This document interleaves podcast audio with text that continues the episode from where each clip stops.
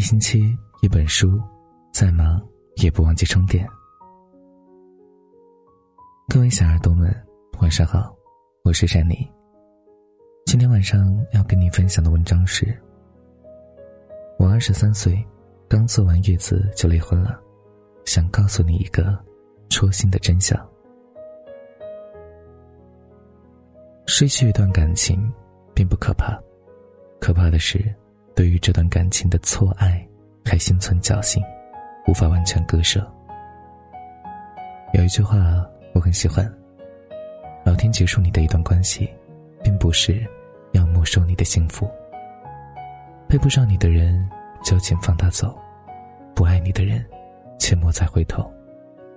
请相信时间，他会把对你最好的那个人留到最后。最近的一则新闻让我痛心不已。四川省的小赵被丈夫家暴致昏迷，送进了 ICU 后抢救无效身亡。医生诊断，这个女孩是被活活打死的。后来经过警察证实，小赵昏迷前遭受长达五个小时、上百次的殴打。当他的父母拉开女儿的衣物时，眼前的一幕让他们泣不成声。本来白白净净的一个人，全身却像茄子一样，满是紫色的淤青，心伤旧恨，层层叠叠，体无完肤。究竟是有多深的仇恨，才能让一个男人对自己的妻子下此毒手？其实，小赵的丈夫在两个人还在恋爱的时候，就有过两次偷盗的案例，还多次对他动了手，但小赵都选择了原谅。在他看来，结了婚，男人就会收心转性。殊不知，狗是改不了吃屎的。到头来，没等来幸福，却把自己的性命也赔了进去。小赵的遭遇让人惋惜，却也发人深省。若是他在看清渣男的真面目之后，能够及时的止损，全身而退，他的人生会不会就是另外的一种结局？荣格说过。当爱支配一切时，暴力就不存在了；而当暴力主宰一切时，爱就消失了。在一段本就没有爱的婚恋关系里，女人的忍耐和退让无疑是作茧自缚，那是换不来男人的珍惜不说，还将自己啊一步步的推向万丈深渊。前段时间，朋友跟我讲述了他同学阿姨的故事。刚大学毕业那会儿。阿叶本来想着自己这辈子就会和老公携手到老的，毕竟他们熬过了毕业分手季，是为数不多的大学恋爱修成正果的情侣。但他没有想到，最终自己的婚姻依然失败了。所有的噩梦都是从她二十三岁生完孩子那年开始的，因为婆婆特别希望她能生个男孩，结果却是个女孩。为此，在阿叶坐月子期间。婆婆就各种给脸色看，还在外头和别的老太去抱怨，儿媳妇儿不中用，生了个陪板的拖油瓶儿。无助的她向老公求救，出乎意料的是，老公也是一脸嫌弃，冷冷的回了一句：“谁叫你肚子不争气啊？你再生个男孩，我妈就高兴了。”本以为可以获得安慰的阿叶伤心至极，一坐完月子，二话没说就回到了自己的娘家。隔天就把离婚协议书快递给了老公。离婚后，前夫曾多次上门想要挽回这段破碎的婚姻，都被他拒之门外。阿叶说，他不能够容忍自己的女儿在家里被人嫌弃，更不能够容忍自己彻底沦为一个生育机器。如今的他自己带着女儿生活，除了本职工作，还开了一家广式甜品店，生意啊，就像他的小日子一样。红红火火的，多少女人因为有了孩子而无法果断的结束一段失败的感情，但正如一位资深的情感专家点出的那样，婚姻的排序应该是好的婚姻、好的离婚、坏的婚姻、坏的离婚。所以呢，好的离婚是排在坏的婚姻前的。每一段不幸的婚姻结束，都意味着另一种自由的开始，它能够。让你看清以后的道路应该去往何方，及时止损，让自己的余生活得更加的通透精彩。你过得好了，孩子过得绝对不会差。作家苏欣写道：“结婚这事儿吧，从某些意义上来说，就是一次创业。两个人离婚就意味着破产，投入成本越高，越是不想放弃。这种现象在经济学里叫做沉没成本，指的是那些已经付出了不可回收的成本，比如金钱、精力、情感和时间。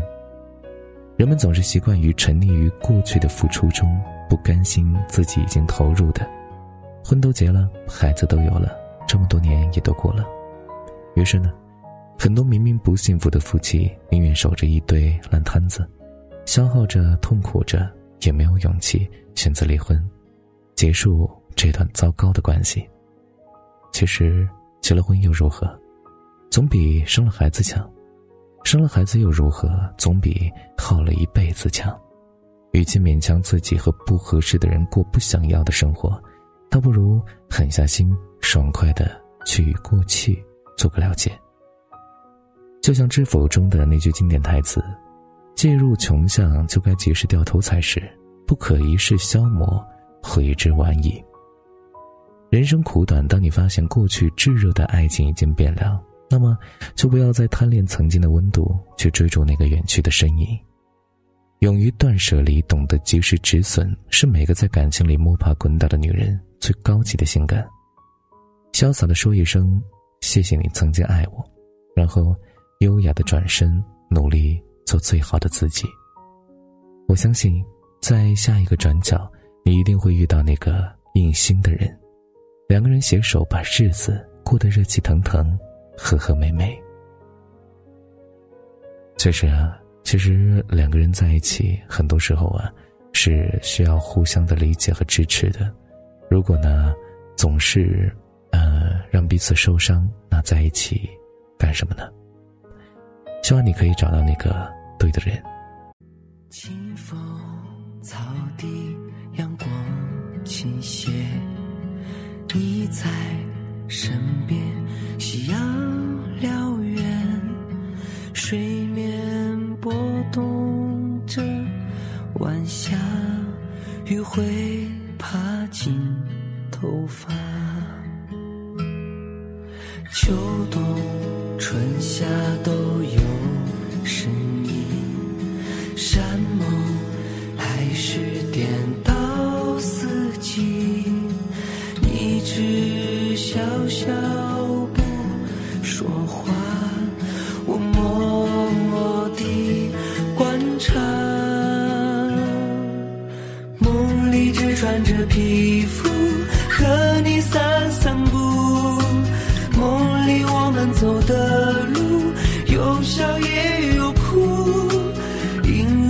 碰到一点，是你的